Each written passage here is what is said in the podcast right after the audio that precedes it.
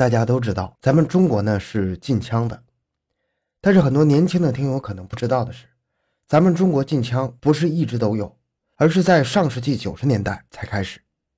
一九九六年颁布了最严的枪支管理办法，实行全民禁枪。而出台这个政策之前，中国的很多老百姓家中都能找到枪。后来发生在民间的各种械斗、斗殴以及群架，还有一些刑事抢劫案件，让国家和政府不得不对枪支进行管制。比如，在一九九三年的湖南两个村就发生了一起严重的械斗案件，后来直到出动了武警，这件事情才算平息。所以，这已经不能算是一次轻微的械斗了，甚至可以算是一次小型的战争了。有了这个事情为例子，党中央和各级政府就开始实施严格的管枪和禁枪政策。那么，当时的械斗又是怎样的呢？回到现场，寻找真相。小东讲故事系列专辑由喜马拉雅独家播出。这次械斗发生在湖南郴州的两个村落里，本来是些极小的事情，但是却发展成了两个村子大型打架斗殴的导火索。中国五千年的宗法制度是以血缘为基础形成的，这样的体制在建国之后也没有被完全的消灭。封建思想和封建制度给劳苦大众已经种下了根深蒂固的印象，所以。抱团才能得到利益的结论，成了老百姓在底层社会生存的法则和共识。尤其是在农村社会生存资源划分不明确、利益相争之势此起彼伏的情况下，一个人的力量通常非常薄弱，这就出现了两个村子经常会为了争夺水源、土地和一些基础设施进行抱团打架的事情。建国之后的农村人民大部分还有着非常朴素的社会生存观念，他们认为。人多就能够得到本不属于自己的利益，甚至是撼动法律的地位。这就意味着他们必须拉拢更多帮派的人参与到他们这个团体中，才能够夺取不属于他们的资源。所以在封建思想的影响下，世代若是朋友邻里，那么后代的子孙也将会永结同好；可若世代是宿敌，那么他们的子子孙孙们也会自打出生起就和别人成为宿敌。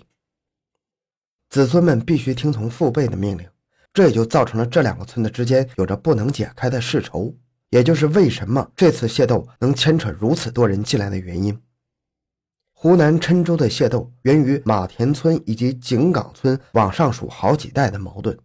如果要是让村里的老人细论起来，那么两个村子的仇恨可以追溯到民国时期。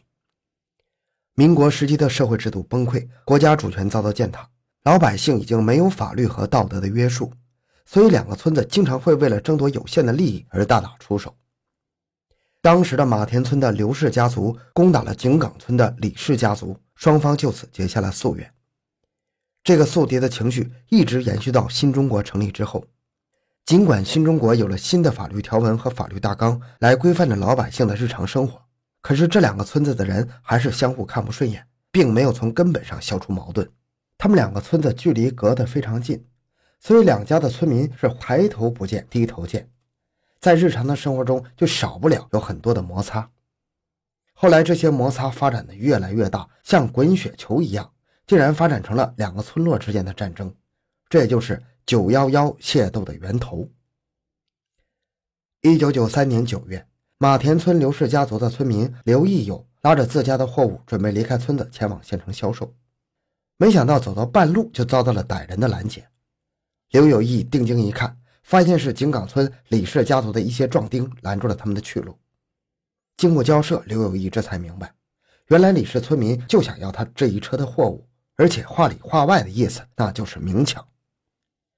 面对这样的无理要求，刘有义根本不可能会答应啊，所以他便出言嘲讽李氏村民，而且还言语辱骂他们这伙人。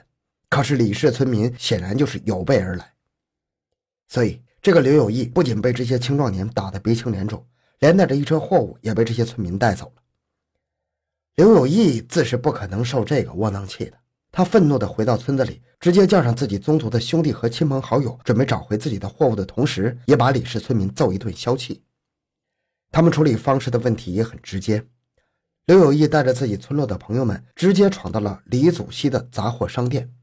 用言语奚落一番之后，直接二话不说抢走了店里的很多商品。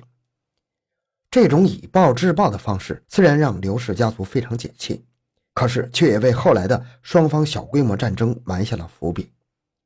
李氏回到井岗村，向自己村里的父老乡亲一五一十地说出了自己的经历。那些原本抢了刘有义货物的人更是怒不可遏，扬言要和马田村约架。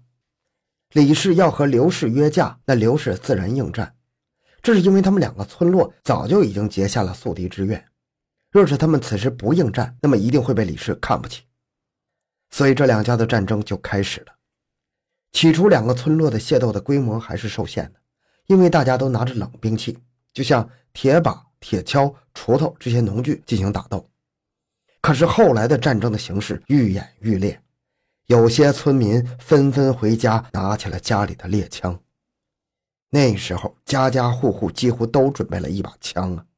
而且规模被扩展的越来越大，受伤的人也是越来越多，以至于后来村子的兽医站都被改成了医院，这就是为了救治那些在这次械斗中受伤的壮丁。打架的人最初有两三千人，扩充到五千多人，并且主持这场战役的几个领导者还都是上过战场的、熟读兵法的人才。在这些人的指挥下，双方占据了各自的阵地，架起了炮火，端起了枪支。似乎对方是外族入侵的仇敌一般开始射击，竟然还造成了一定的枪林弹雨的情景。更令人惊讶的是，这些壮丁们在前线打仗，而本村的妇女儿童竟然在后方运输货物、救助伤兵，所以这一切就开始朝着不可控制的方向发展。他们两方打完一轮之后，又开始重新抢占制高点，布置了许多密集的火力点。有数据统计。两个村落所拥有的火炮一百多门，所以炮弹的攻击非常密集，经常将无辜的人炸得血肉横飞。其实，在两个村落开始斗争之前，当地的民警和组织都尽心竭力地调解过，可是双方互不相让，都不肯各退一步，做出些补偿，所以他们还是自主选择了最原始的方式解决他们之间的仇恨。可是，一直用这样的方式，就会造成无穷的战争啊！以至于炮火的互相攻击都达到了高潮，双方的村民都杀红了眼。他们还挖断了外界通向村子的道路，直接阻击了民警进来调解的步伐。所以，当民警想要控制局面的时候，已经近乎无能为力了。当然，这些方法也是那些械斗的领导们想出来的。他们不仅成功阻击了要进来调解的民警，还纷纷的向周围的村子求救。周围的村子原本都是看热闹。他们也想发点财，捡些有用的器具和农资回家。可是随着这场战争越来越大，越来越多的村子也想参与其中，捞点东西。所以，有些隔壁村子的领头人开始在自己的村落抽调了近两千的青壮丁支援马田村。有了外援的帮助，马田村几乎快要以压倒性的胜利要赢下井岗村了。一九九三年九月十二日。胆大妄为的马田村部分村民竟然将县属的炸药仓库攻破了，从中抢走了三十箱炸药、七百五十米导火索以及超过两千枚雷管。在得到这些物资之后，马田村几乎是以摧枯拉朽之势将井岗村打得毫无还手之力。猛烈的炮火让井岗村的村民步步后退，他们也顾不得自己能不能赢了，纷纷将已经破坏的道路修好，要请求外面的政府和民警救援。可是马田村眼看着就要胜利了。他们便层层阻击民警进去战场调停，地方派出所人手有限，根本处理不了这样的事儿，所以省公安厅便插手了这次械斗，武警部队进行镇压。一百名武警官兵都是荷枪实弹，他们一方面掩护受到伤害的井岗村村民撤离，另一方面则是武装制止还在进行的斗争。经过一个多小时的调停，武警终于控制了局面，还把挖断的道路修建了起来。保证周围的交通畅通无阻。后来，根据武警的统计，这场长达三十四个小时的械斗造成的伤亡高达数百人，两方的村民各自付出了惨痛的代价。自从这起恶劣的械斗案件被上报到省级公安厅之后，上头的领导人就开始对村民持有枪械这个问题高度关注。因为这次事件，地方执法部门收缴的冷兵器和作案工具足足装了一卡车，两个村落持有的炮车就四部。土枪土炮各有一百多件，包括他们进入仓库抢夺在内的一共三百多斤炸药，雷管数量更是达到惊人的两千五百九十发。这样的数目十分令人啧舌呀。因此，公安部门严肃处理了这次事件的领头人。其实，早在郴州械斗之前，我国早已明令禁止群众私自持有枪支等危险武器。可是，不光是农民的法治意识还不够深入，精神文明建设不够彻底，连地方的机构和武装部队也没有大力度做这方面的工作，这才共同引起了九幺幺事件。国家也以这件事情为契机，有力地促进了国家管制枪支政策的发展。后来，经过了多年的努力，我国成为了全面禁枪的国家。好，今天内容就到这里。小东的微博账号主播小东讲故事，感谢关注，咱们下期再见。